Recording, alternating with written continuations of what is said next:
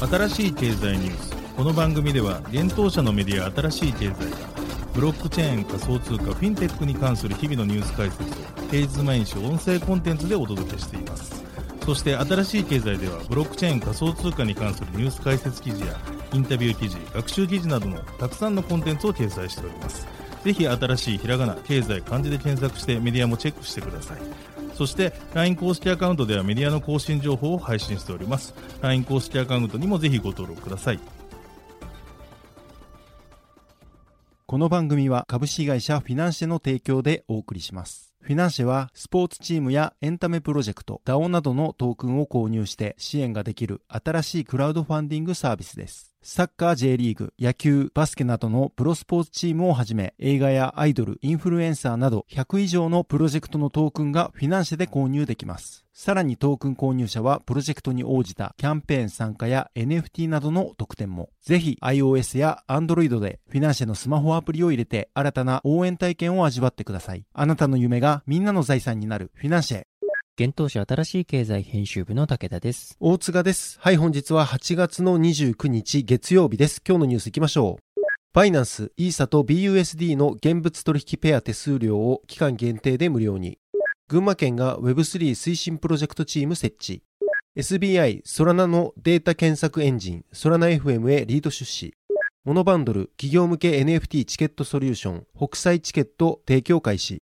複数の資産運用会社がファンド持ち分トークン化推進暗号資産低迷の中で一つ目のニュースはバイナンスがイーサ BUSD の現物取引手数料を1ヶ月手数料無料にというニュースです。イーサリアム、イーサーとバイナンス US ドル、BUSD の現物の取引ペアにおける手数料を無料にするキャンペーンを8月26日より開始しました。このキャンペーン期間は26日0時から9月26日0時、世界協定時までとなっており、全バイナンスユーザーはイーサー、BUSD 現物取引ペアのメーカー及びテイカーの手数料が無料になるということです。なお、手数料が無料になるのは、イーサー BUSD 現物取引ペアのみで、BNB 手数料割引、手数料リベート、その他形式の手数料調整、手数料プロモーションは対象外としています。また、VIP ユーザーについては、キャンペーン期間内30日分のイーサ BUSD 出来高が手数料レベルに含まれないとしており、現物流動性プロバイダーに関しても、この期間は現物流動性プロバイダープログラムに向けたメーカー出来高の計算には含まれないとしています。なお、今回のバイナンスによるイーサ BUSD の現物取引手数料無料キャンペーンは、イーサリアムの大型アップグレード、マージに向けた動きと思われます。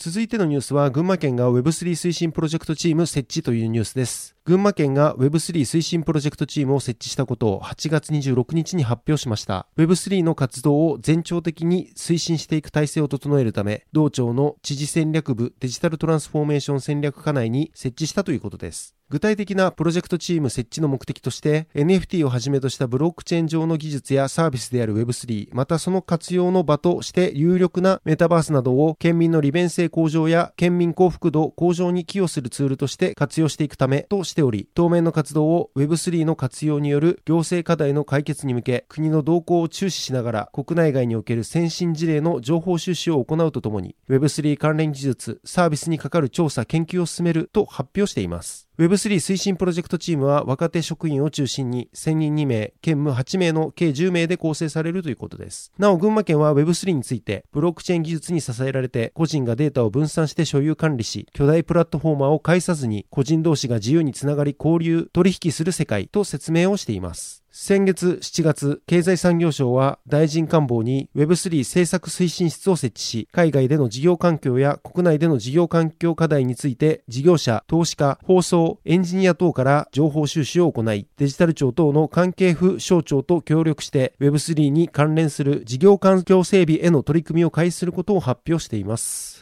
続いてのニュースいきます。ソラナ基盤のデータ計算エンジンであるソラナ FM が SBI ホールディングスをリード投資家に450万ドルを調達したことを8月26日に発表したというニュースです。なお SBI ホールディングスは同グループが運営するシンガポールの SBI シグナムアズムットデジタルアセットオポチュニティファンドを通じて出資を行ったとのことです。その他投資家として G プライム、スパルタンキャピタル、ミラナベンチャーズ、ペトロックキャピタルなどが参加しました。ソラナ FM はエクスプローラーを独自開発し、ソラナブロックチェーン上での取引、ブロック、ウォレットなど、ブロックチェーン上に記録された情報を高速で検索閲覧することを可能にしているサービスです。今回調達した資金はソラナ関連のあらゆるデータのメインソースとなることを目指し、現在のインフラを拡張するために使用していくといいます。なお、リード出資を行った SBI シグナムアズミットデジタルアセットオポチュニティファンドは2021年シンガポールにて組成され、東南アジアとヨーロッパ地域を中心に主に暗号資産、分散型台帳技術インフラ、分散型金融、レギュレーションテックに関連する革新的なテクノロジーを保有する有望なアーリーステージのスタートアップ企業に投資するファンドです。続いてのニュースは、モノバンドルが国際チケット提供開始というニュースです。モノバンドルがエンタープライズ向けの NFT チケットソリューション、国際チケットの提供開始を8月25日に発表しました。モノバンドルによると、このサービスはチケットの発行売買に NFT を導入することにより、チケット売買における課題を解決するソリューションということです。国際チケットは事業者側の NFT 発行時に必要な暗号資産とエンドユーザーのメタマスクウォレットを準備することなく NFT によるチケットの発行、販売、二次流通ができるようになるといいます。このソリューションは Google、LINE、Twitter、メールアドレス等による SNS 認証によるログインによりメタマスクが不要でクレジットカード決済にも対応するとのことです。また二次流通の範囲指定や CRM、顧客関係管理の連携も行えるということです。また国際チケットを導入した事業者はチケットの不当な売買の検知や二次流通の範囲限定による不当な売買の防止、譲渡不可 NFT による不当な売買の防止、ロイヤリティ確保による収益性の向上など、チケットの売買における課題を解決できると説明されています。なお NFT を発行するブロックチェーンについては、ポリゴン、イーサリアム、BNB チェーン、アバランチ、アービトラム、アスターの6つのネットワークに対応しているということです。モノバンドル CEO の原沢陽水氏は、国際チケットについて、エンドユーザーはこれまでのウェブサービスと同様に SNS ログインと同じユーザー体験でエンドユーザー自身のウォレットを作成可能です。この体験を提供することにより NFT 発行企業が有する顧客のクリプトに対するリテラシーに関わらず優れた NFT 購入の体験を提供することができますと自身のツイッターで語っています。